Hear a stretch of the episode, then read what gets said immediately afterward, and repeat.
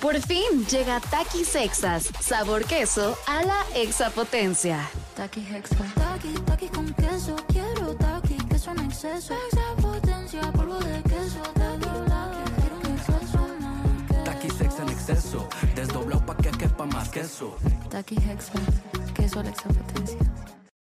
Estás escuchando Jordi en Exa, el podcast. Pero muy, pero muy, pero muy, pero muy buenos días, señores. Es viernes. Qué felicidad, qué alegría. Viernes, por fin llegó. ¿Cómo, eh, con qué ganas y con qué ímpetu esperamos siempre los viernes, cada inicio de semana? Y afortunadamente y gracias a Dios nos despertamos en un viernes, estamos vivos, estamos aquí. Acuérdense que la vida no la sabemos, no la tenemos garantizada. Así es que qué bueno que no solamente es viernes, sino que estás escuchando esto, que estamos llegando a este bien seguro. Te pusiste una mega friega en toda la semana. Y si lo hiciste, celébrate, festéjate y aprovecha este, este fin de semana, este viernes, este inicio de fin. Y bueno, pues espero que la pasen increíble con lo que tengan que hacer. Saludos a toda la República. Saludos a toda la gente de Ciudad de México, Estado de México, a toda la gente de Estados Unidos, de Centroamérica, de Guate, de Guatemala. Hay tanta gente que nos escucha que la verdad este programa ya de nacional pasó a pues ya semi internacional, ¿no? Nos escuchan, digo, en línea, nos escuchan en España, nos escuchan en Asia, nos escuchan en África, nos escuchan en muchos lados, porque hay mucha gente latina que busca los, los programas en español y bueno, afortunadamente hay mucha gente que nos sigue. Así es que la verdad, feliz, este, todo, oigan, ¿sabes que estás grande? Cuando un día como hoy, que es viernes 26 de agosto, ¿sabes que estás grande? Cuando este Macaulay Culkin, sí, el de mi pobre angelito, cumple 42 años. No friegues. 42 años cumple Maca- Macaulay Culkin. Este, todos tenemos la imagen del chavito niñito. ¿Cuántos años tendría cuando hizo la película? Yo creo como unos ¿qué serán unos nueve años tendría. A ver, ahorita me va a decir el serpentario. Pero este, pero pues estaba muy chiquito. A ver, ustedes échenle toda la gente que me está escuchando.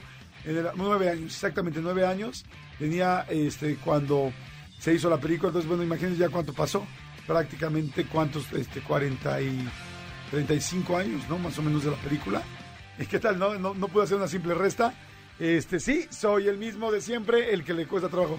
32 años. El que le cuesta trabajo contar y más para atrás o más en resta, cuesta trabajo. Pero bueno, este, Macaulay Culkin cumple 42 años. Fíjense, y Italia cumple 51, que se me hace que está mejor que nunca. La verdad, se me hace guapísima, lindísima, preciosa y pues por lo pronto se ve feliz. Oye, de los mejores matrimonios que he visto, ¿eh?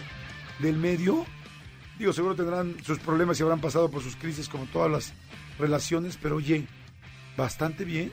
51 años, ¿cuánto llevará casada Talía? Yo creo que ya como unos 15 años, 20, ¿no? 15, 18 años. ¿Cuándo se casó con Tommy Motola? Este, que se casaron, ¿te acuerdan? En, en la este, Catedral de San Patricio, ahí en Nueva York, y que entró con un vestido de cola. 22 años de casados. Muy bien, ¿eh?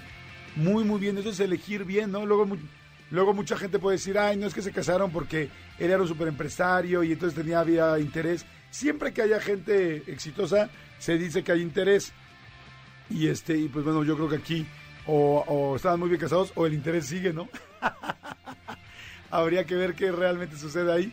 Pero bueno, este, oigan, eh, ¿qué les iba a decir? Eh, ah, bueno, lo de Talía. ¿Ya no ha hecho música últimamente Talía? Sí, ¿no? Sí, sí que bueno, evidentemente hizo las últimas rolas que con Nati Natasha y con todos ellos, pero no sé cuál será la última y la más reciente.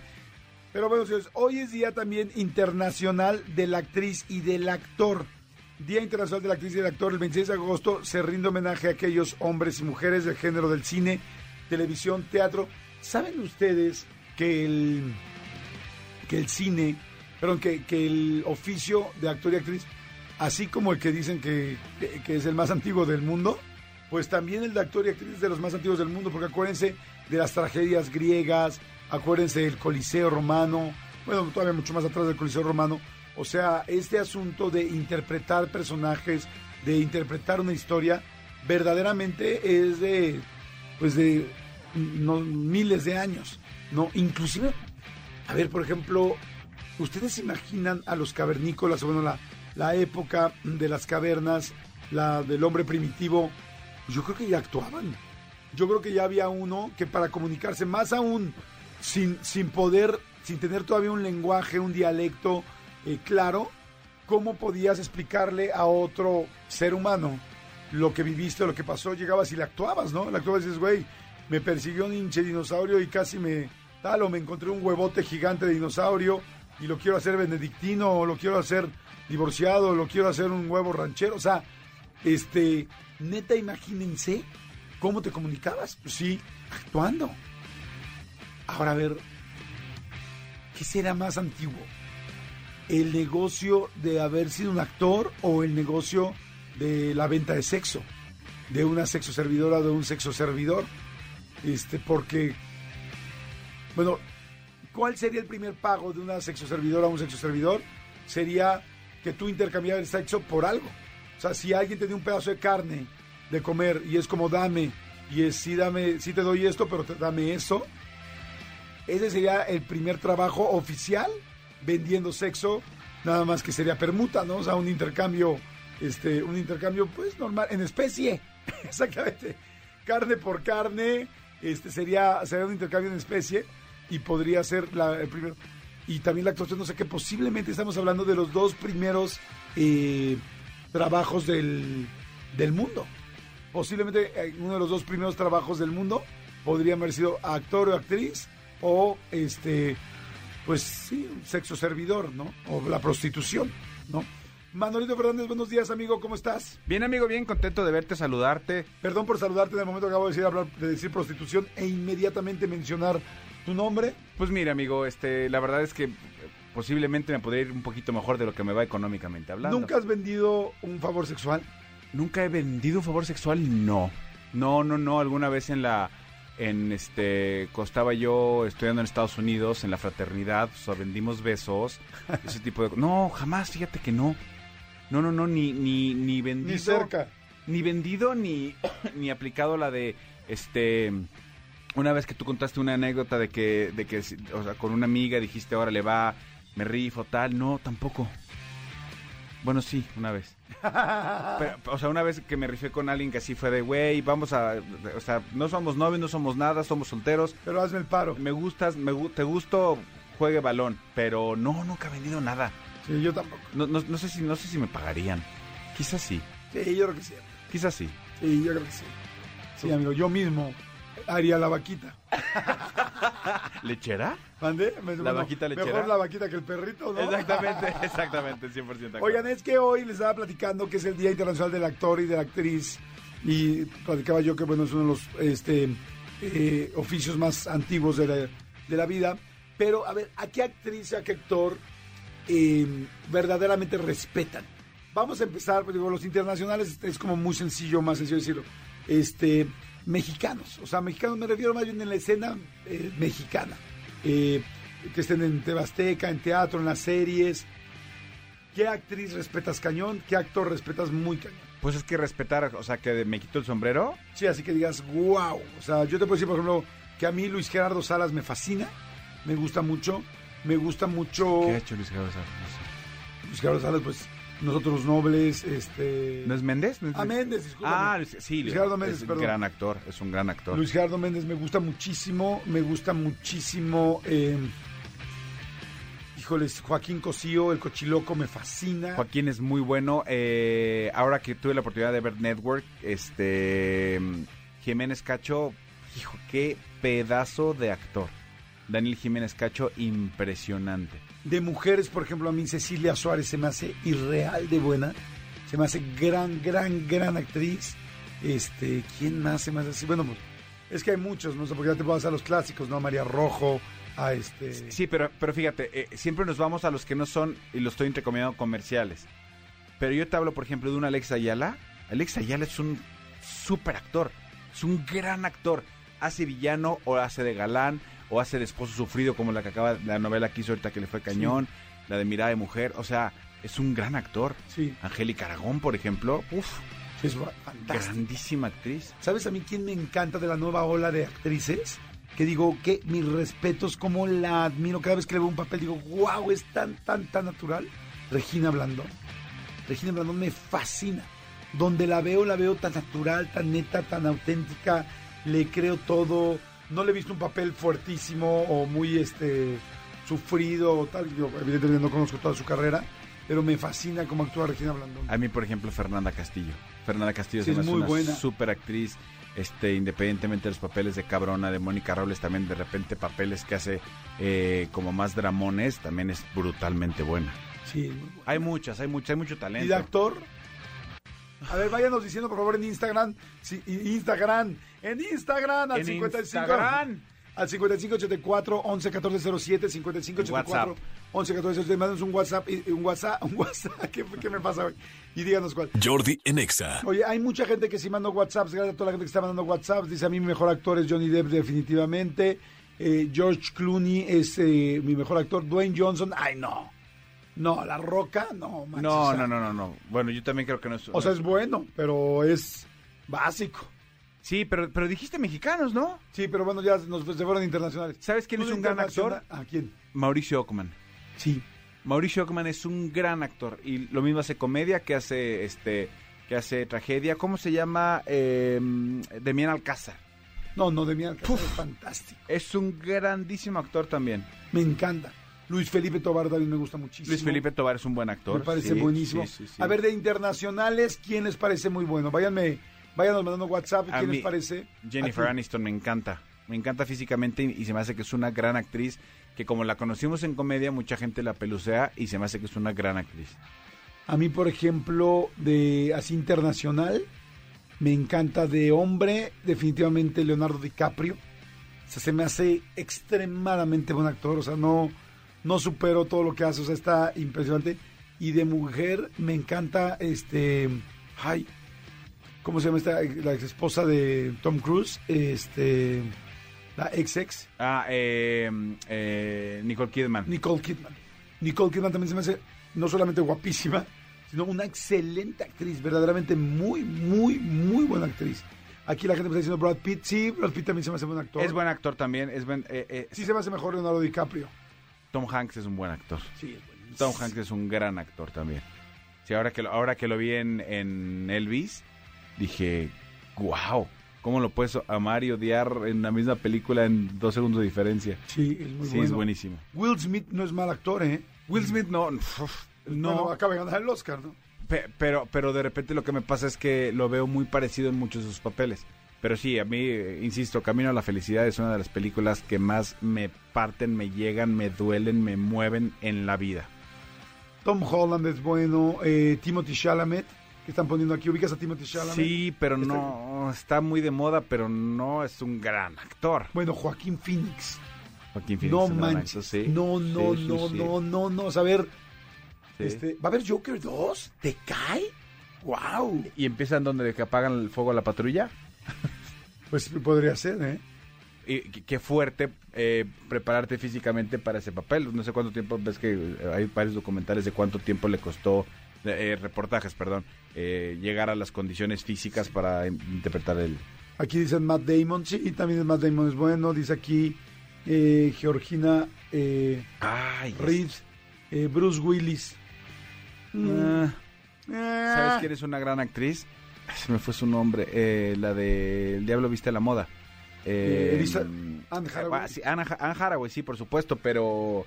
No, no, no, no, no. Ah, no, no, por supuesto este, está. Ay, no lo puedo creer. hijo, Este, Meryl Streep. Meryl Streep. Sí, no, bueno, Meryl Streep ya está catalogada como, yo creo que la mejor actriz. Nadie ha tenido mejores, este, Ahora- más nominaciones. Ahora que estuve de viaje, hubo un día que estaba eh, había una tele muy pequeñita y no y no tenía nada más que Netflix. Y empecé a buscar tal, tal y, y vi este eh, Devil Wears Prada, el diablo No, viste a la moda. Desde el inicio y, como no había otra cosa que ver, la vi como con mucha atención, la vi con mi hija y qué buena película es. Qué buena película es. Mira, estoy leyendo Meryl Streep.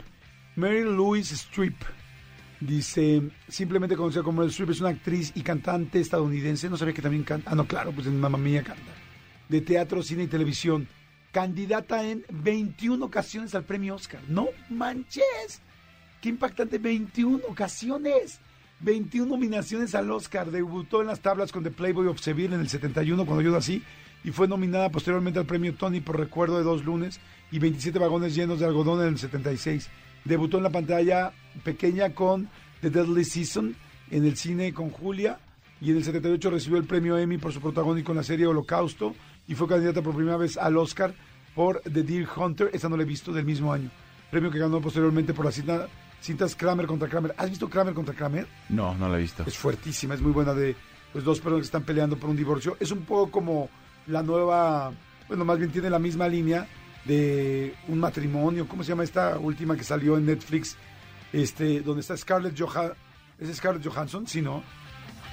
Eh, la última donde está este hombre es la de la de la del güey de Star Wars. Sí. Oscar Isaac, a ese que es un güey con una cara rarísima, ¿no? Excelente actor. Se me olvidó cómo se llama la película, Juego de Matrimonio. Sense for a Marriage, Ajá. en España.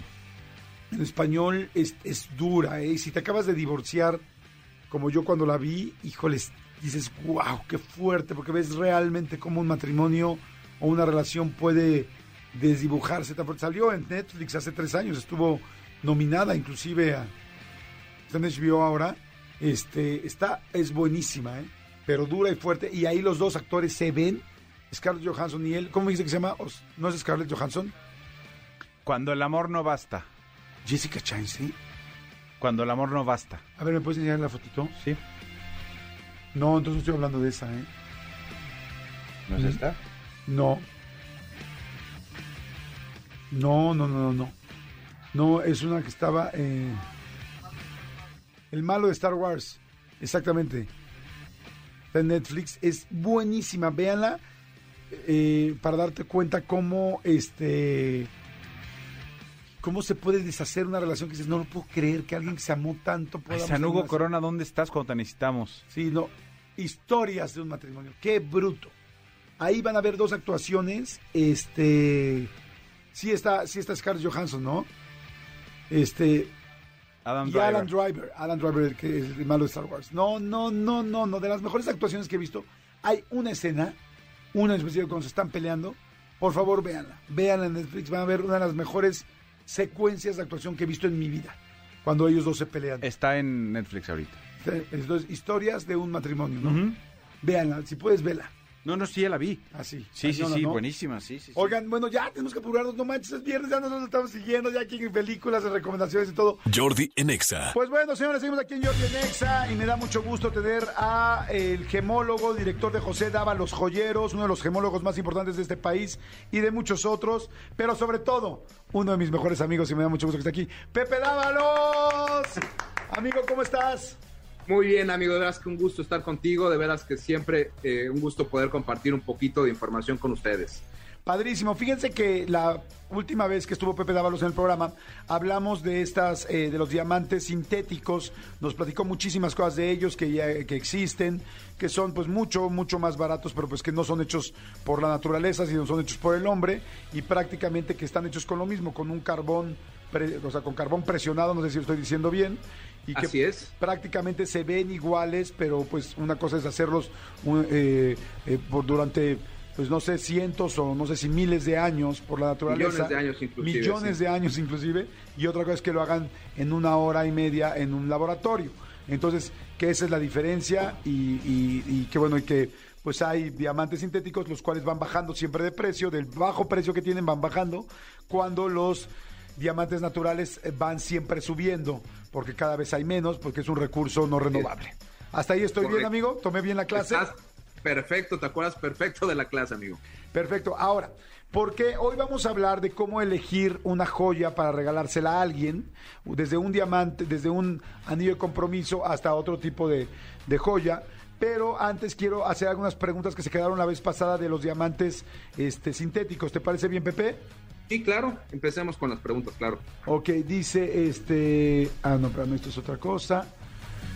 Dice Jordi, eh, soy Carlos González. Escuchando esto de los diamantes, quiero decirles que ya no me quiero casar. Dice, ah, no, bueno, ok.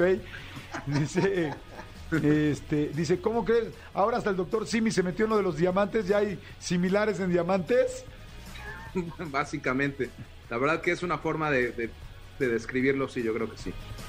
Este O sea, dice, es, es- es algo similar, este, no va a ser diamante natural nunca, pero, pero es lo más cercano hoy en día. dice, buenos días. ¿Le puedes preguntar a Pepe Dávolos eh, si las gemas de Thanos son originales? Ubicas a Thanos, el Thanos es el de Avengers. Avengers. el de los Avengers. ¿Algo de lo que se usa en Hollywood es original en las películas? En las películas no, la, la mayor, la mayor, o sea, el 95% de, de las gemas que tú ves en las películas son, son props, o sea, son, son gemas este, no naturales. Lo que sí es natural y lo, donde ves tú una las gemas más importantes del mundo son en, en las premiaciones. O sea, tú ves en la, este, en la alfombra roja de los Oscars o de los Grammys o de, este, o de cualquier otro tipo de, de, este, de premiación y ves las joyas más importantes de los diseñadores más importantes del mundo. Este, la verdad que, que eso sí es, es, es interesante. Yo he logrado empezar a participar en los Grammys latinos y es donde, donde yo es mi escaparate para lanzar a veces colecciones o piezas nuevas. Y en todo este tipo de premiaciones o de eventos es donde ves la joyería más importante. Oye, ay, fíjate qué, qué buena, qué, qué bueno que sacas ese tema. Este, has estado ya en varias entregas de los Grammys con gente muy importante usando tus piezas. ¿Cómo le hacen? O sea, tienen que firmar un rollo para que no se vayan a perder, andan detrás de ellas, después se las tienen que quitar acabando la alfombra. Este, Es- ¿cuántas es- les llevan es- para escoger? ¿Cómo es eso? La verdad es, una dinámica bastante complicada, amigo, porque tienes que llevar muchas piezas. Pasa que la mayoría de, las mujeres, yo, yo me he enfocado en joyería para mujeres en las entregas de, de los Grammys latinos, este, y, y tienes que llevar mucha joyería. ¿Por qué? Porque la mayoría de las, de las artistas todavía no deciden qué se van a poner. Y ¿Cómo lo crees? Lo deciden hasta un día antes, la mayoría de las veces. Llevan, haz de cuenta, 10 vestidos, se terminan poniendo 3 o se terminan poniendo 2 de acuerdo a la cantidad de, de- de, este, apariciones que tengan. Y en base a eso, la joyería cambia muchísimo. Si se pone un vestido rojo, pues a lo mejor ya no, ya no les quedan las esmeraldas que habían escogido y viceversa, ¿no? Y este, es muy divertido, es muy estresante porque lo acabas de comentar, tienes que estar detrás de, de algunas de ellas, unas son súper lindas y son súper profesionales y son este, eh, muy, responsables, otras son un poquito más dispersas, entonces tienes que estar detrás de ellas para pedirles las piezas antes de que se vayan a las fiestas después de, de las, de la premiación y ya no se lleven tu joyería poniendo en riesgo pues tanto a ellas como a la joyería, ¿no? Oye, si se llegara a perder, digamos que a Sofía Vergara le pones una joya lindísima y se la pierden o se la roban, ¿de quién es responsabilidad? ¿Quién la paga? Mira, la realidad es que yo este sí va asegurada la joyería que yo llevo a Estados Unidos. En Estados Unidos sí se puede asegurar de esa manera. Es algo que no he logrado hacer en México. Y este y la realidad es que habría que pagar un deducible. En el momento que sucediera algo así, siéndote muy sincero, quedaría 100% a, a discreción del artista si quiere pagar el deducible, si sienten que ellos tuvieron la culpa y si no, pues tendría que pagarlo yo. Ok, wow. Dice, a ver, bueno, me voy a otro tema. Este, eh, otra pregunta. Dice, Jordi, hace 10 años compré un diamante de 2 quilates. Ahora que ya cumplimos 10 años de casados, quiero intercambiar el diamante por uno de 2.5 o 3 quilates. ¿Qué consejos me puede dar José Dávalos para que me salga a buen precio? Estoy en Los Ángeles. Mira, la, la realidad es que yo, yo estoy en California también, entonces es una eh, opción de que puedo yo este, eh, responderle directamente, inclusive eh, este, eh, sugerirle a lo mejor algunos caminos. El hacer un upgrade en el diamante es algo que, que no se hace con tanta frecuencia, pero sí es una práctica que, que- se, se llega a hacer. Y, la realidad es que lo, lo ideal es llegar con el diamante con la persona que tú lo compraste, y buscar que él mismo sea quien te haga el upgrade. Porque si lo haces con alguien diferente, es muy probable que tu costo sea mayor. ¿Por qué? Porque los joyeros no nos dedicamos a hacer eso para, para gente que no es nuestro cliente, ¿no? Para diamantes que no vendimos nosotros. Entonces la realidad es que lo, lo ideal es buscar a la persona que se lo compraste de manera este, eh, original. Y si no, bueno, pues sí, buscas a un joyero y la mayoría de los joyeros sí nos podemos prestar ese servicio, sí, y los costos pues pueden variar un poquito de acuerdo al, al cambio que se vaya a hacer. Ok, a ver, ahora, para la gente que quiere comprar un anillo, un diamante de compromiso o un diamante solamente en un solitario o un anillo especial con diamantes, este, bueno, a ver, vamos a ir con el de compromiso, que mucha gente está con eso.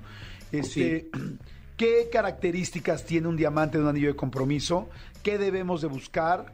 ¿Y qué precios puede tener una persona pues porque no todo el mundo tiene la oportunidad de comprar algo así. La vez pasada decías que normalmente como que el, la medida o el parámetro son comprar un anillo de dos o tres meses de tu sueldo. Me gusta eso, porque eso significa que si alguien tiene un sueldo bajo, pues dará algo chico. Si alguien es un VP, vicepresidente de una empresa, pues la esposa, la próxima esposa estará esperando una cosa más grande. Es esa la referencia, ¿no? Esa es la referencia y mira, yo la forma en la que lo explico es así. Siento que tiene que significar un esfuerzo, si hablamos del anillo de compromiso, para el hombre o mujer o la persona que vaya a comprar el anillo de compromiso, tiene que significar un esfuerzo. O sea, y por eso yo digo dos o tres meses de sueldo, porque eso significa que ahorraste, que sacrifi- hiciste sacrificios mensuales, que dejaste de viajar o de comprarte algo o de, de, ya sabes, de hacer algunas otras actividades y pusiste ese dinero este, eh, en un ahorro. No importa si son 5 mil pesos o son 5 millones de pesos, me explico. Es el esfuerzo de haber podido ahorrar tres meses de tu sueldo para hacer ese paso importante que quieres ser con la pareja que esperas pasar el resto de tu vida. Entonces, es la manera en la que yo lo describo y de hecho, dentro de una guía que yo, que yo he hecho y he publicado por ahí de, de cómo comprar el anillo de compromiso, la primera es define tu presupuesto. El primer punto es define tu Ajá. presupuesto y lo, lo sugiero en base a eso, en base a tu ingreso mensual. Ok, define tu presupuesto. Ahora, hace rato, la vez pasada me decías de las cuatro P's de los diamantes. Ah, ¿Cs? Cs, exactamente. Ok. ¿Cuáles son? ¿Qué es lo que importa en un diamante cuando se lo vas a regalar a alguien? Exactamente. La- las cuatro Cs en un diamante son los cuatro elementos con los cuales se determinan la calidad y el precio. Por su nombre en inglés son definidas como las cuatro Cs, que es carat, que es peso en quilates, Ok. que es clarity, que es la pureza. La pureza se refiere a la cantidad de imperfecciones que tiene un diamante en su interior. Ok. Color, que es el color, qué tan blanco o qué tan amarillo es un diamante. Y finalmente cut, que cut no se refiere a la forma, sino se refiere a la calidad con la que esté tallado el diamante. ¿A qué me refiero con esto? Si un diamante está tallado de manera proporcional, la luz entra, se refleja y se refracta. Eso hace que el diamante brille. Si un diamante no está bien tallado, no va a brillar, por más que sea muy grande, que tenga buen color, que tenga buena pureza, si no está bien tallado, no va a brillar. Ok, ahora, ¿qué sería de entre peso, pureza, color y corte? ¿Qué sería lo más importante que tenemos que pedir para que valga la pieza que estás dando? Porque igual alguien puede comprar uno de un quilate y alguien podemos comprar uno de medio quilate o de tres puntos, o de 30 puntos, pero ¿cuál sería el de estas características la que más debería poner yo atención si no tengo tanto dinero y solamente puedo poner una o dos cosas en poner Claro. atención? Mira, justamente, y- y voy a hablar un poquito del costo-beneficio de entre ellas, porque no tienes que irte a lo más alto de todo para tener un buen diamante. Eh, lo- no todo el mundo es experto, no todo el mundo va a poder realmente diferenciar ciertas cosas. El, el tema del tamaño, el tamaño se va a definir en un 80% por el presupuesto. Entonces, el tema del tamaño eh, no es algo que yo pueda sugerir como tal. Sí sugiero que busques, de acuerdo a tus posibilidades, encontrar el mejor tamaño posible sin sacrificar demasiado las otras variables. Pero la realidad es que el tamaño solo se puede definir en base al presupuesto. Pero las otras variables nos van a ayudar a definir lo demás. Primero que nada, lo que más nota el hombre después del tamaño es el color. O sea, el ser humano después del tamaño lo que sí va a poder notar es si el diamante es más blanco o es más amarillo. Y por eso es la primera característica que yo les sugiero que le pongan ustedes un poquito de, de- de ganas, que, le- que- que sea la que le notemos y le hagamos un esfuerzo, que el diamante sea más blanco. Ok. Los, los colores del diamante parten de la letra D de diamante y van bajando de acuerdo al abecedario. D, E, F, G y van así hasta la letra Z. ¿Dónde se encuentra el mejor costo-beneficio? A mi punto de vista, entre G, H y J. Esos cuatro colores tienes diamantes que se ven blancos, pero que no van a tener un precio tan alto. Ok, uf, qué interesante. O sea, es decir, ir con tu joyero y decir, oye, quiero un diamante que de color esté D, G, H, I o J, por favor, para que no me salga tan caro. Exactamente. Entonces, ¿qué pasa? Si tú escoges a lo mejor un color y te da la oportunidad de tener un diamante un poco más grande, y entonces con eso haces un costo-beneficio muy atractivo para tu compra. Ok, ahora, digamos, en esta zona, en DG a DJ, eh, ¿cuánto costaría aproximadamente un diamante de 30 puntos, que es chiquito, uno de medio quilate y uno de un quilate? Mira, Aproximadamente, tú- para que la gente pudiera tener opciones. Exactamente, exactamente. Va- no, no hemos hablado ahorita de la pureza, pero la pureza la voy a Ah, poner ah, no, a ver, una- dime, dime la pureza, perdón, dime, perdón. Sí, pa- para que podamos ser un poquito más, más Sí, este, específicos. en, este- en ese ejemplo. La pureza se refiere a la cantidad de imperfecciones que tiene un diamante en su interior. Tienes presente, Jordi, cuando echas un hielo a un vaso de agua y que le ves puntitos, rayitas, este, eh, como que estuviera este, inclusive fracturado por dentro. Sí. Los- las inclusiones en los diamantes son cosas muy similares. Tú buscas que tu diamante tenga inclusiones, pero que no sean tan visibles. ¿Ok? Claramente hay diamantes puros y la escala parte de flawless, que es diamantes que no tienen inclusiones, y va bajando de acuerdo a la cantidad de inclusiones que vas teniendo y qué tan fáciles de ver son. Aquí también hay que encontrar una parte que sea un costo-beneficio. A mi punto personal de vista, tienes que escoger entre BS2, Very Small Imperfections 2, y SI2, Small Imperfections 2. Entonces tienes tres rangos, que es BS2, SI1, SI2. Esos esas tres calidades son las que yo sugiero donde puedes encontrar el mejor costo-beneficio y, y es donde puedes llevarlo de la mano con el color para tener el mejor tamaño posible. Ok, ahora, tomando el BF2 y el SF2 y, el de DG, DH, DI, DJ en cuanto a color. Ay, no manches, me estoy haciendo un experto, me estoy haciendo un experto con Pepe Dávalos. Oye, Mira, este, a- entonces, ¿cuánto costaría más o menos tres tipos de anillos aproximadamente? El diamante, no, no las monturas, pero el Exactamente. diamante. Voy a poner justamente el ejemplo, estoy agarrando como, como variable un color I, que está a la mitad de lo que dije, una pureza SI1 que está igualmente a la mitad, 30 puntos, estamos hablando de 10 mil pesos aproximadamente. Ok, fíjense, pero 30 puntos ya es un diamante bonito que mucha gente podría regalar, este, que se ve bien la piedrita, no es una chispita tampoco. No, no, no, exactamente, ya es un buen tamaño, con buena calidad, se va, eh, va a brillar bien, se va a notar. De ahí damos el brinco al medio quilate que, que comentabas y vas a ver cómo viene el brinco exponencial. De 10 mil pesos nos vamos a 30 mil. Ok, El, el- el precio del diamante sube de manera exponencial, no de manera lineal. Con lo que compro dos de medio quilate, no compro uno de un quilate, como para, para hacer, eh, poner el ejemplo, ¿no? sí, o sea, entre más grandes es más difícil de conseguirlos, entonces costan mucho más, no es, como dices, no es lineal. Exactamente, así es. Entonces, si nos fuéramos exactamente con la misma calidad a medio quilate, estaríamos hablando de 30 mil pesos aproximadamente. Y si de ahí hiciéramos el brinco a un quilate, ahí vas a ver dónde se pone interesante esto, nos iríamos a 130 mil pesos. ¡Wow! No manches, entonces que sí, los que son muy grandes cada vez sí se van subiendo muchísimo el precio, ¿no?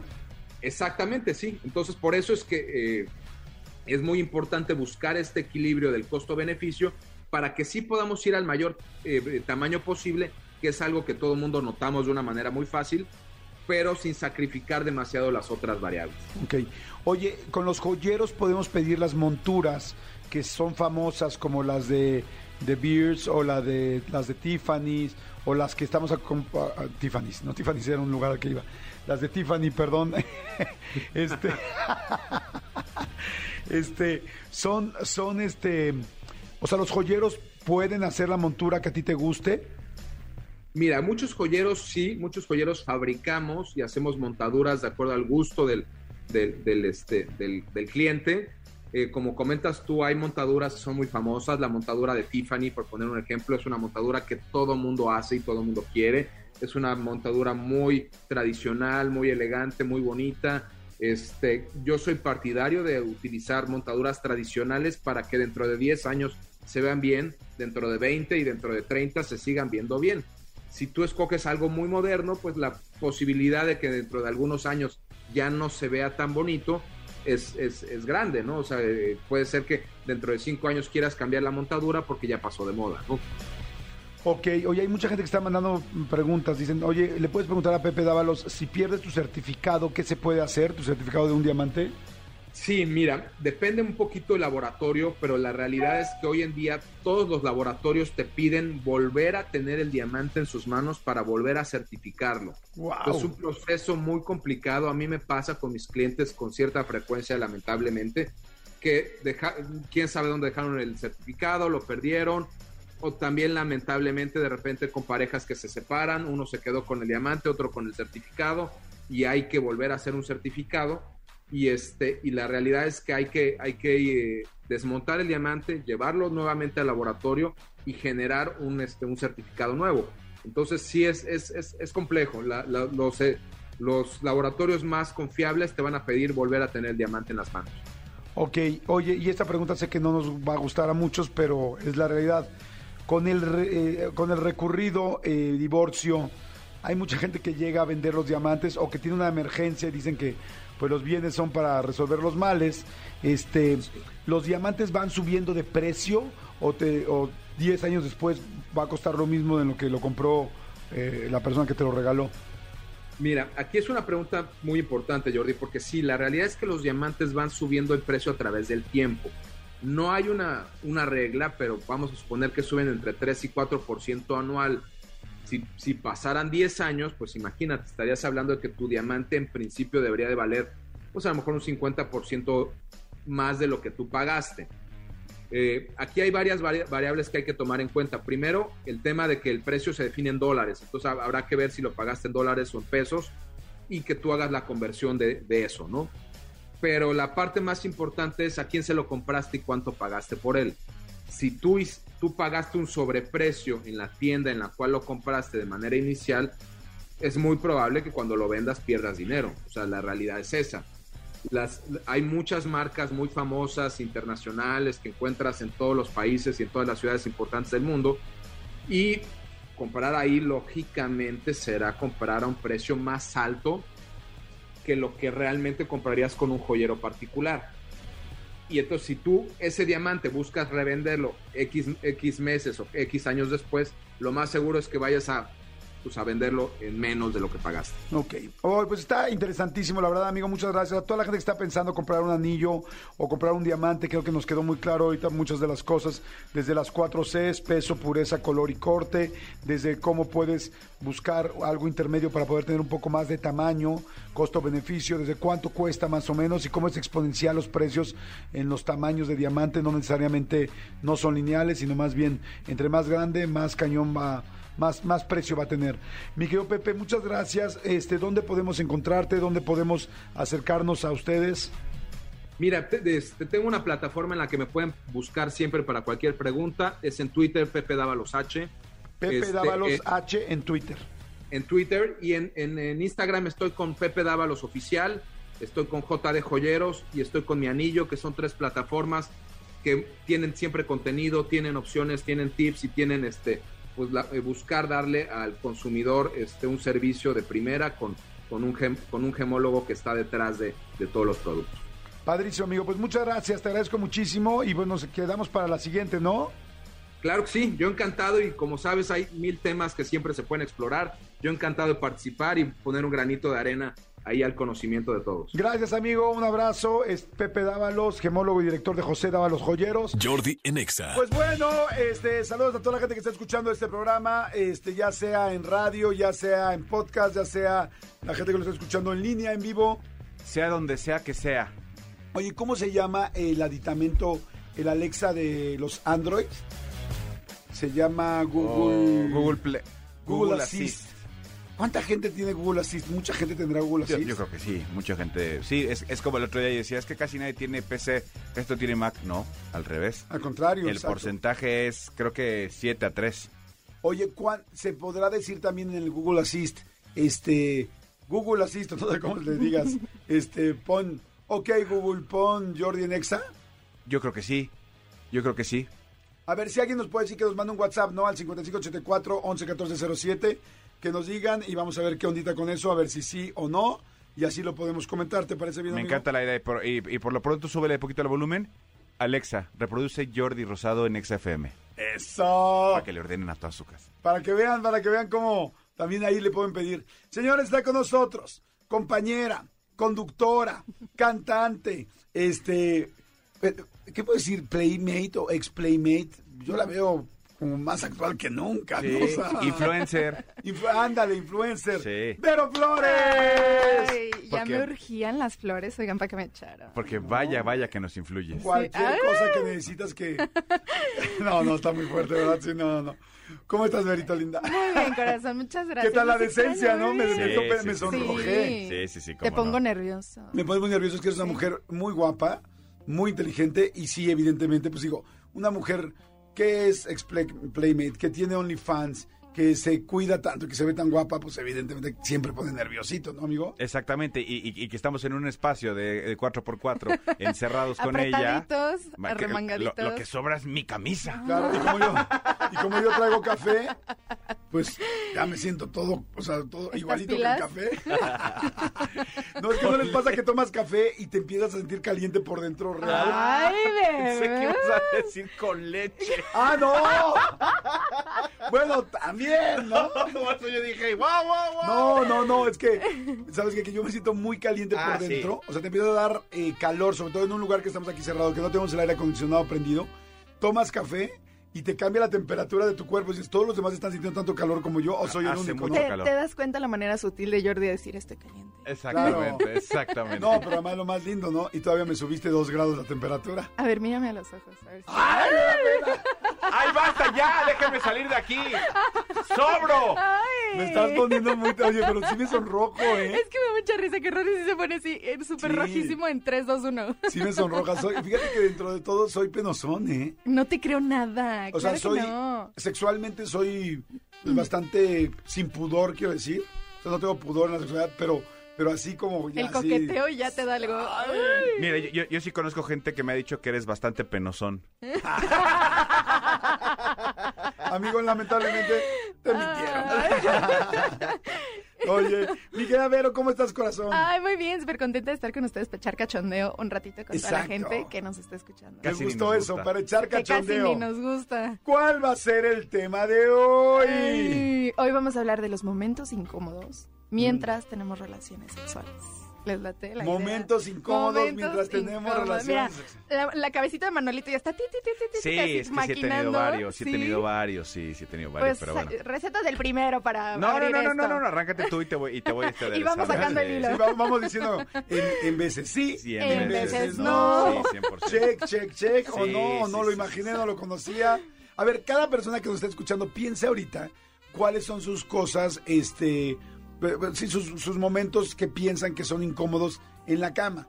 Y pónganlo en Twitter, que ahora nos arroben en Twitter, que arroben eh, Jordi Nexa, que arroben Jordi Rosado en Twitter, arroba Jordi Rosado. Y tu amigo, ¿cómo Arroba estás? soy? Manolo Fer. Arroba soy Manolo Fer, que nos, eh, Vero, ¿cómo estás en Twitter? Eh, yo, guion bajo, yo- eh, soy Verónica.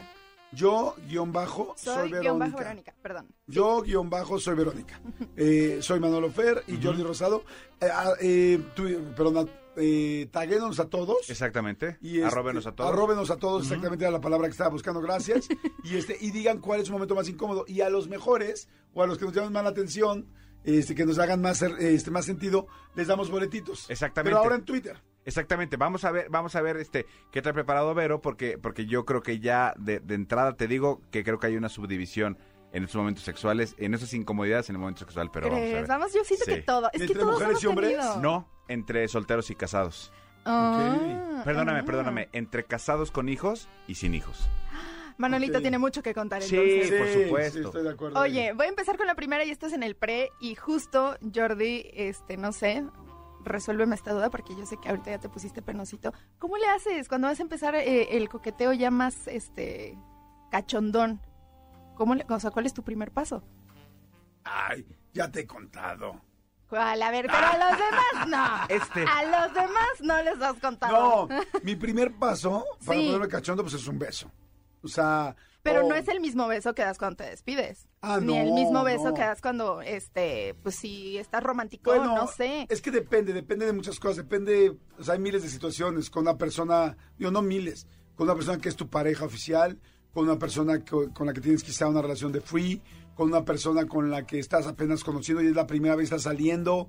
O sea, hay muchas cosas, pero si fuera una persona con la que apenas estás saliendo y ya como que la química está muy alta, pues mi primer paso será siempre estar más cerca, o sea, romper el espacio básico que hay. La manita, ¿no? La manita Sí. siempre, o sea, mano, mano con la mano, este, eh, hacerle algún Como cariñito. sí. Es como que el yo no cuchicuchi. sé. sí. Ese es un momento incómodo para mí porque yo nunca sé cómo empezar. ¿Sí? Sí. Fíjate que yo sí estoy saliendo con alguien, así que apenas como que nos gustamos, tenemos mucha química, hay tensión sexual, como le dicen ahora.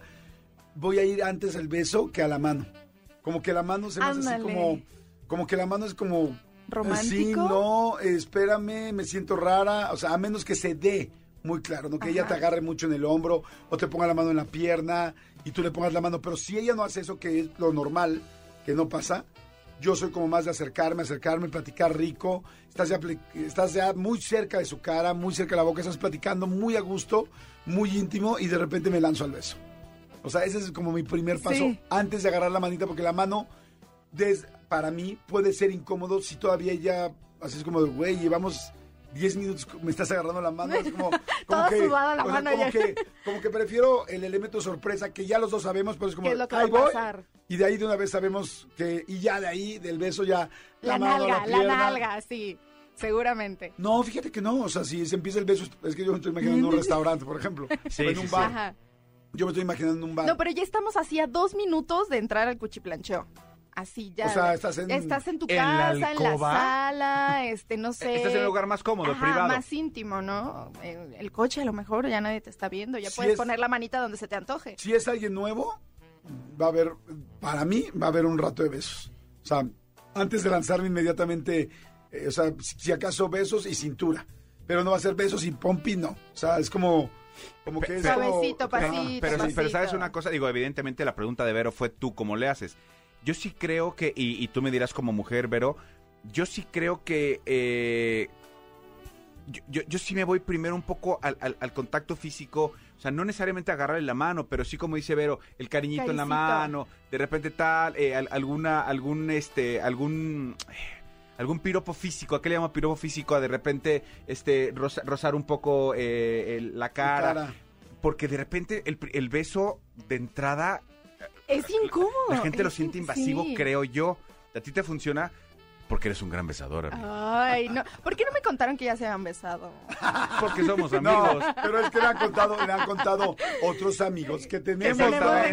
Otros amigos de la comunidad me dijeron de lo penoso y del beso. Y del Fíjate que sí lo, sí lo pensé ahorita y sí tienes razón. Hay veces que si estás en un lugar, sí he agarrado la pierna antes o la mano, este, más la pierna que la mano. Sí. Este, como que pongo mi mano en su pierna, ya estamos muy cerquita y de repente ya se da el beso. O sea, no es tampoco el beso tan tan en frío, estoy de Sí, acuerdo. por ejemplo, va- vas con ella caminando en un lugar Sí, así. sería muy raro, ¿no? eh, eh, como de, "Ay, eh, bésame". en, en- en un callejón, en un pueblito, algo padre, no sé qué. Entonces, por ejemplo, pues está el abracito y en el abrazo no nada más como ab- abrazar, sino o sea, ella, ella se acerca a ti, entonces tú por supuesto en el hombro le estás haciendo como, haciéndola sentir como de conmigo estás bien. Como más cerquita. No te voy a decir algo. A mí como mujer se me hace muy sexy que me abracen de la cintura.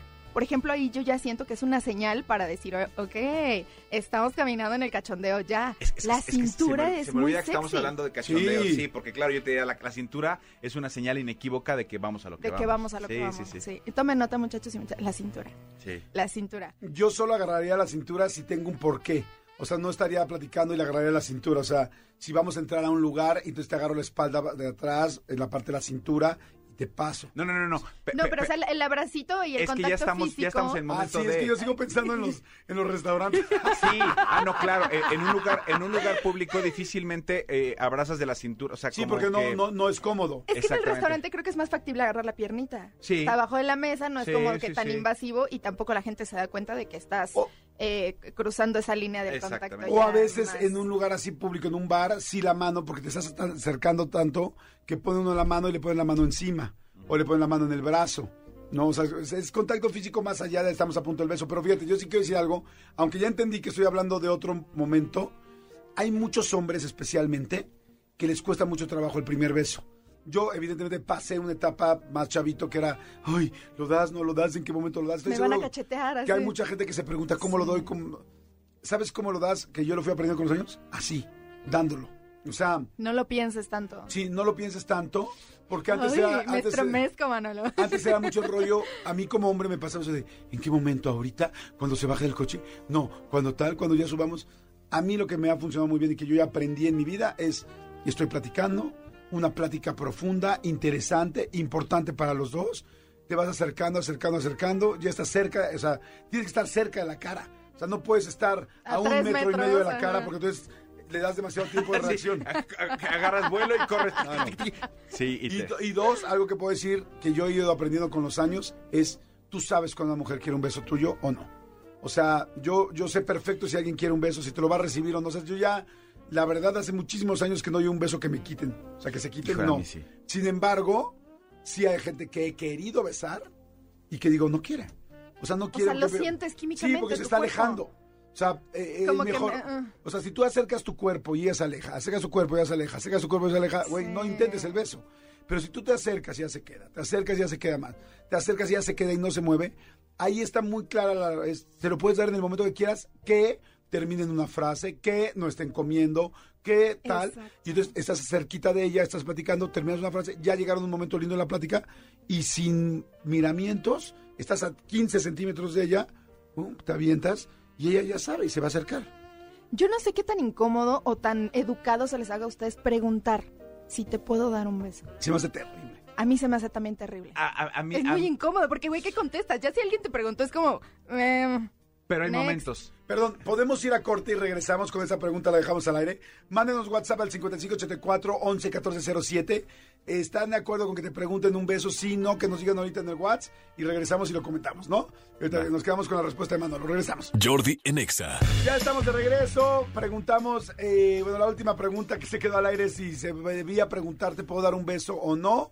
Este, aquí veo a mucha gente, estoy viendo aquí a Fernanda Carrillo, dice, este, no, no se debe preguntar.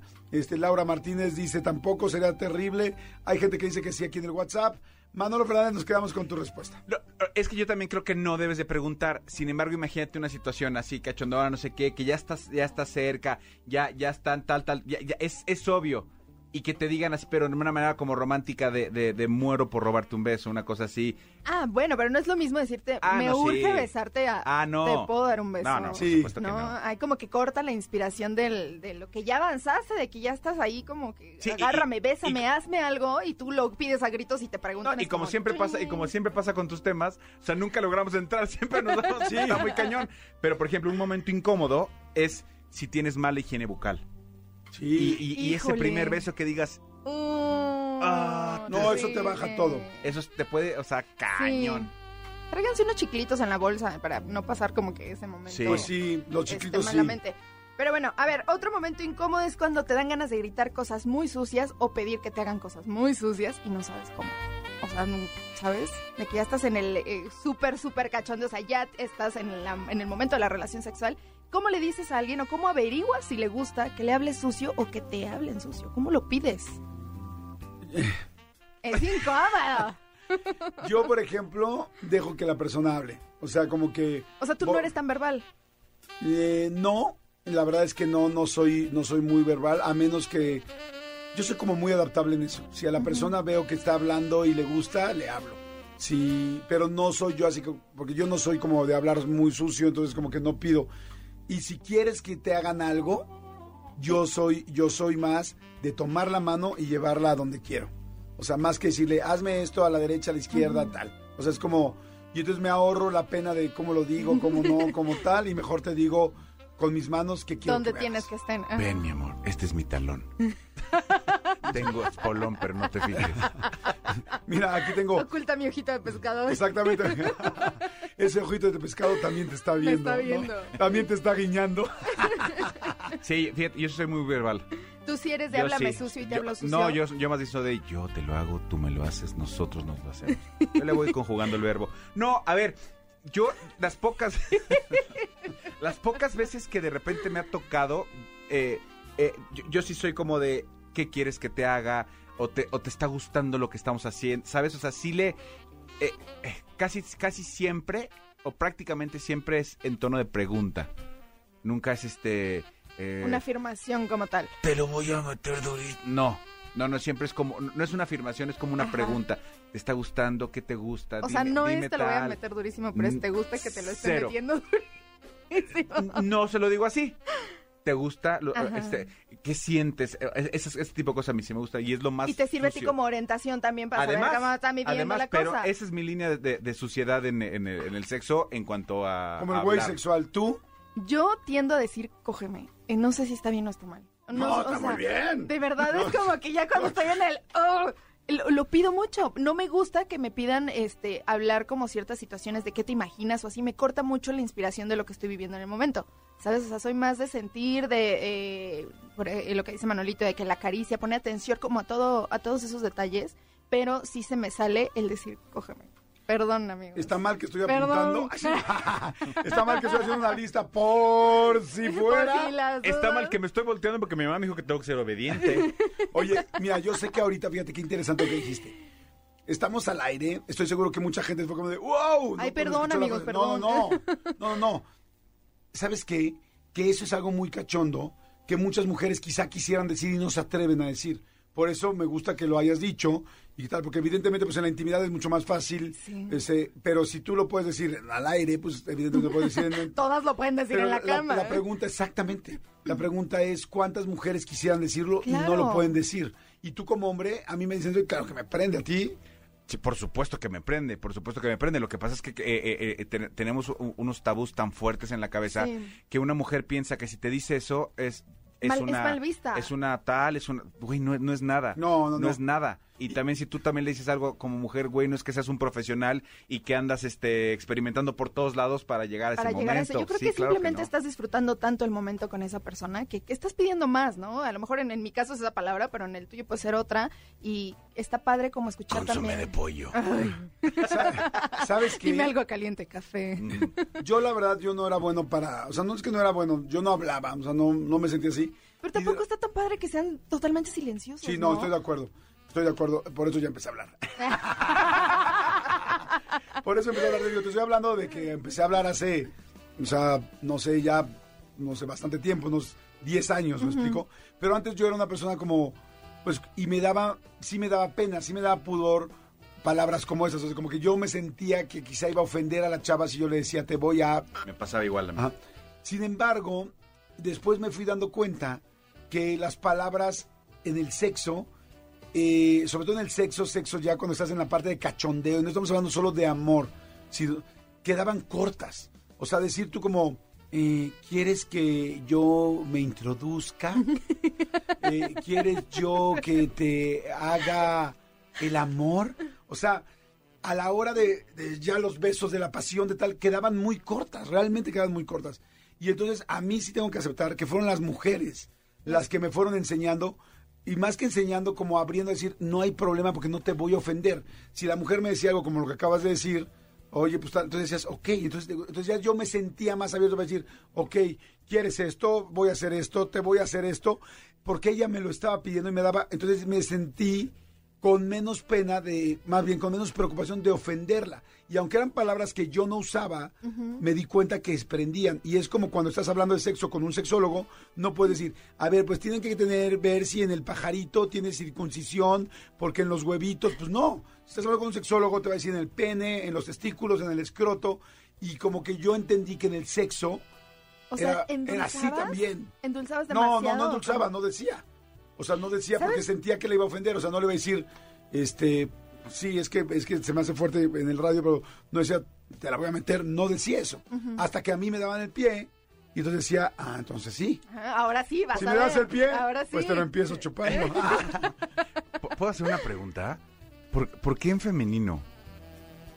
¿Por qué nos referimos a nuestro miembro en femenino? Pues porque No la sé, forma ¿qué más fuerte Te la voy a meter. por la B. Te la- por la B Sí, chica. ¿verdad? Por la B chica. Pero que en realidad también te lo- Bueno, también puedes hablar en, posi- en, nega- en mo- en masculino, perdón. En positivo, po, con pretérito pos... Sí, no sé. Pero ahorita, ahorita ¿Cómo que... profundizaste en eso, Manolito? O sea, ¿En qué? eh, Tampoco se podría decir eso, ¿no? Oye, ay, profundiza en mí. Profundiza en mí. bueno, busquen las palabras. Voy a, profu- voy a bajar como el Titanic. Pues no. Hay Sí, que no. buscar las palabras más cochinas que se sepan también, ¿no? Ok, o sea, a ver, conclusión. Tenemos que acabar el tema, pero conclusión. Mujeres, no les dé pena, a la- nos va a gustar. O sea, y no vamos Nos va a gustar 100%. Y no vamos a pensar qué tal. Hombres, nos esperen También. tanto como yo, exactamente. Sí, exacto. Este, te Pero digo, váyanle midiendo el agua a los camotes. es que a mí me da pena hacer sentir incómoda a la mujer. Por eso te digo, no de, o sea, de, este, de hola, mucho gusto a... a Eh, te bésame. Pues no. O sea, es poco a que, poco. ajá, y Tienes que lo ir que sabiendo lo dice- que le gusta y lo que no. Y lo que dice Jordi, o sea, el cuerpo también habla y la química se siente inmediatamente que estás con una persona. No sé si se les ha pasado igual que el beso, dices, uy, no, o sea, desde ahí ya ¿Qué fue. pasó, ¿Qué pasó con Macarena? Le dieron alegría a su cuerpo. Exactamente, y ella lo pedía. Oye, y una cosa final que quiero a- acotar en este punto es, ha ido cambiando mucho, ¿eh? Ah, o sí. sea, cada Sí. vez, cada vez es más normal, cada vez, o sea, es muy normal que una mujer hable más fuerte, hable pesado, que un hombre también lo, habla, lo hagamos. O sea, ya como que antes era como de, ay, el dime vaquero, dime de hace 15 años, o ay, la nalgadita. O sea, algo hoy sí es, se los digo porque soy una persona, he sido una persona soltera durante muchas etapas de mi vida y, y he conocido evidentemente gente, cada vez es más normal, ya no, ya esos tabús, se los puedo decir ahora sí que por, eh, por muestreo de campo, cada vez hay, es más normal. Amigo, ¿pero no Sí. será por la edad?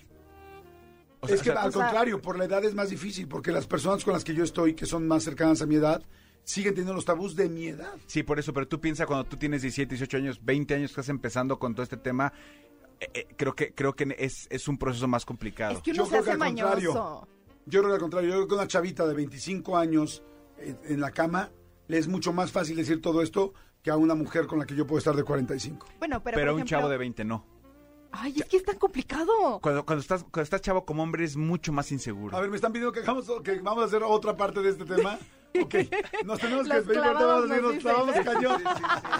Oye, Vero, tus datos, tu OnlyFans, tu Instagram, tu todo. Ay, muchas gracias, bebé. Pueden encontrarme en todas las redes sociales como yo soy Verónica. Si tienen alguna duda en especial que quieran que trabajemos aquí, claro que sí, con todo gusto. Yo tengo duda, la pedinoda. Y ya me di cuenta No que, está caliente, que está caliente y no es por el café. Yo sí tengo una duda. ¿Cuál? La pidinoda. La pedinoda. ¿No puedes repetir, por favor, tus redes? Encuéntrenme como yo soy Verónica y los ven en todas las redes sociales, Facebook, Twitter, Instagram. Este, Verónica es con C o con K. Este no con C. Verónica con C. Es que hay muchas que se ponen con K. No, con Sobre C, todo sí. en las redes para... ay, no, ¿por qué Para diferenciar, no, no con Verónica. C. Verónica. Perfecto, gracias, mi Vero. Jordi en Exa. Amigos, a toda la gente que escucha, Jordi en Exa, oigan, les tengo una super noticia, la época de promociones que tanto les gusta, pues regresa. La venta AT&T viene, viene ahora con smartphones Motorola, lo cual está muy aplausible, muy bonito y muy feliz. Aprovecha y estrena un Moto G51 5G incluido en un AT&T Ármalo de 9 GB, 9 gigabytes de 549 pesos al mes en un plazo de 24 meses con 72 gigas extras. Como ven, la verdad es una súper, súper promoción. Está irresistible, neta, está irresistible. Así que vuelen, vayan hoy mismo a su tienda ATT, Ciudad de México, Valle de Chalco. Donde está ubicada? En Avenida Ingenieros Subancla, número 370, Colonia El Agostadero, en Valle Chalco, Solidaridad de Estado de México. Porque esto solo durará hasta el 31 de agosto, así que consulten tarifas, coberturas, términos y condiciones en att.com.mx. AT&T, orgulloso patrocinador de la selección de México, Manolito Fernández, Así es. que ya estamos a menos de 100 días del Mundial, ¿no? Ya, ya, ya estamos a noventa y tantos, ya, ya, ya estamos prácticamente este, a nada. Por eso es que el fútbol mexicano va vuelto, este, Madre, vuelto madre. es lo que quería decir, vuelto madre, este, jornada no sé qué, hay juegos en martes, en miércoles, juegos no sé qué, juegos hoy, mañana, a todas horas. Entonces es por eso, porque me imagino que quieren acabar antes de que se vayan los seleccionados al mundial. Sí, seguramente. Oye, amigo, Dime. este, tuvimos hace dos semanas una entrevista muy padre en, en el canal, en mi canal de YouTube con el Flaco Ibáñez, ¿no? Sí, es una entrevista increíble porque, a ver, eh, gran parte de los que vivimos en este país sabemos lo que son lo- lo- el, el cine de ficheras, por ejemplo, Ajá. que es una un género de cine que así se le llamó y que fue extremadamente famoso y socorrido este en, en- hace unos años aquí en México y, y que tuvo mucho éxito y, y justamente el Flaco Ibáñez era uno de los principales actores de este movimiento, de esta corriente, de este tipo de cine. ¿No? El cine de ficheras. Entonces ahí nos platica cómo era este, este tema, cómo se llevaba con sus compañeros, si era cierto o no que llegaban pues en, con truco a grabar, ¿no? Con drogas, con alcohol. Nos platica absolutamente de todo. Está la verdad muy buena. Miren, vamos a escuchar, vamos a escuchar un poquito de esta entrevista para que la vayan ubicando. Venga. Oye, ¿y cómo era el ambiente del cine de ficheras? Pues era un recreo, hermano, no era trabajo. O sea, eran Era, éramos un grupo que todos nos llevamos bien. Era Rafa Inclán. Sí, Rafa Inclán, Sayas, Sayas, el Chatanuga, el Flaco Guzmán, el Chóforo, Charlie Valentino, César Bono. Tuntún. Este, sí, pinche enano, así es. No, es que era, era algo serio. Era cabrón, Tuntún. Pues, no, cabrón, molesto, güey. molesto. De repente te ibas a dar un pase, entonces ciérrale, güey. Cierra que no nos vean, cabrón. Y de repente en un baño, haz de cuenta, no, ciérrale. Y no viene, no, no, nadie viene. Y de repente China abría la pu- pues no lo veías al güey por enano. Y entra, entraba, entraba el güey. Ya llegó el mejor de tus amigos, ching. Aquel mejor de tus amigos. Entonces sí era gorrón, gorrona, ¿no? Y era, era, daba lata, daba lata. daba Ok. Entonces eran todos este grupo, entonces era un recreo. Sí, había más, algunos tenían más ego, otros menos, otros que nos valía gorro. O sea, siempre pe- peleando, fíjate, con Chatanuga, que era mi compadre, con Chatanuga, él prefería sacrificar su sueldo por tener el primer crédito. Y entonces siempre era Chatanuga, el flaco Ibáñez, pero entonces yo les cobraba el doble de lo que cobraba, güey, porque me contrataban y les decía yo, quiero el primer crédito. No, pues ya se lo dimos a Chata. Ah, no, pues entonces, no, espérate, güey. Y la Chata era muy, muy, ego, güey, sacrificaba la feria y yo, "Pues, vale mal. Y entonces yo cobré más porque fui el único que le dije, va. Los otros sin clan y se le dije, no, chica, toma, que vas a ir arriba de nosotros. bro". Y yo, como valía madre, yo prefería el dinero, güey. Y estaba yo construyendo mi casa, entonces eh, todo lo que fuera, ¿no? Trabajaba yo teatro, cabaret y cine. Un año me la aventé así. Pues ahí está el Flaco Ibáñez con algunas cosas. Hoy también en la mañana me decían en el gimnasio, Dan, que le mando un gran saludo, que nos hace favor de ayudarnos en el gimnasio, ahí en el vestidor. En los, este, ¿sí se dicen vestidores? Sí, ¿verdad? Sí, Los sí, sí. ¿En, en qué te ayuda? Este, no, amigo, no, no, no puedo revelar esa información. No, amigo, bueno, O sea, pues- no puedo revelar, amigo. ¿A quién? ¿A quién? Oye, no, pero mi querido Dan, un tipazo, y me decía, no juegues, ya vi lo de Flaco Ibáñez y lo del billar. No, no, no, y lo del circo. No, no, y cómo llegaban, y yo así de guau, o sea, estaba encantado, porque la verdad sí está muy, muy buena. Entonces, bueno, si quieren, ya ahorita se está acabando el programa, entonces véanla o escúchenla, igual te puedo acompañar mientras estás manejando, mientras estás haciendo ejercicio, mientras estás caminando o transportándote, de un, transportándote o yendo de un lugar a otro. Te pones tus audífonos, le pones YouTube, Jordi Rosado, y ahí te metes al canal. Este, o bueno, la primera entrevista que te va a salir va a ser la de Carlos Vives. Ujú. y la anterior, la del Flaco Ibáñez. Exactamente. Y ahí le pones y la vas escuchando, es 100% gratis, la escuchas, te entretienes y conoces la vida de una persona que tiene en serio muchísimas experiencias y además qué divertido, ¿no? Es fin de semana, así que es buen momento para, para ver la del Flaco Ibáñez y luego te sigues con la de Carlos Vives y luego te sigues con la que se te pega la gana, porque hay más de 100 y vale mucho la pena que aproveches tu fin de semana para estar con nosotros. Señores, se acabó, se acabó la ¿Se semana, acabó? se acabó el programa, bueno, no se ha acabado todavía la semana, pero para nosotros sí, cosa que me da mucha alegría. Yo me voy a ir estos dos días de vacación, amigo, bueno, no de vacación, ya sabes que me gusta mucho viajar, y pues bueno, si cada 15 días la soltería llega a ti, Claro, haz la tuya. exactamente. Yo, yo, yo este fin de semana voy a forrar cuadernos, voy a preparar útiles porque ya el lunes regresan los chavos a la escuela. Ay, cierto, es que los míos ya regresaron. Exactamente, váyanse preparando, váyanse, pues sí, amigo, pues los tuyos estudian en Suiza. Amigo. Regresaron hace dos semanas. Pues porque están estudiando repostería de chocolate. Exacto, chocolatería. Chocolatería. Yo estoy- yo chocolatería. Sí. Escuchen la entrevista del Flaco Ibáñez ahorita en YouTube. Gracias, mi querido Tony Cristian, por la producción del programa. Gracias, Elías, por estar en los controles. Gracias, mi querida Jos, por estar en los teléfonos. Gracias, René, por estar en las redes. Manuelito Fernández, muchas gracias. A ustedes, arroba soy Manolo Fer, ahí los espero. Bye. Váyanse a YouTube ahorita y escúchenlo. Bye. Escúchanos en vivo de lunes a viernes a las 10 de la mañana en Exa FM 104.9. Como assim?